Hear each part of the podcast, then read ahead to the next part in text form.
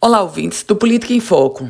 Nós deveremos ter nos próximos dias mais um embate entre a Prefeitura de Natal e o governo do Estado, tendo como temática o retorno às aulas, o retorno presencial às aulas da rede particular de ensino.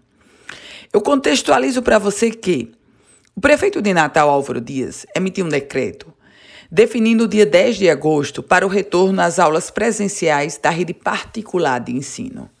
E no dia 17 de setembro seria o retorno da rede municipal de ensino.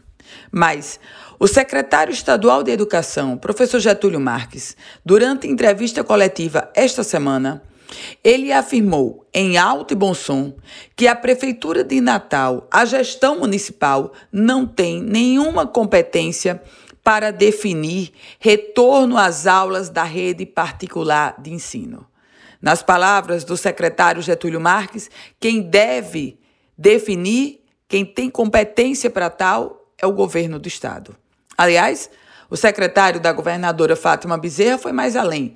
Disse que o governo vai editar uma nota técnica trazendo esse contexto, essa informação de que a Prefeitura de Natal não tem competência para definir retorno de aula presencial da rede particular.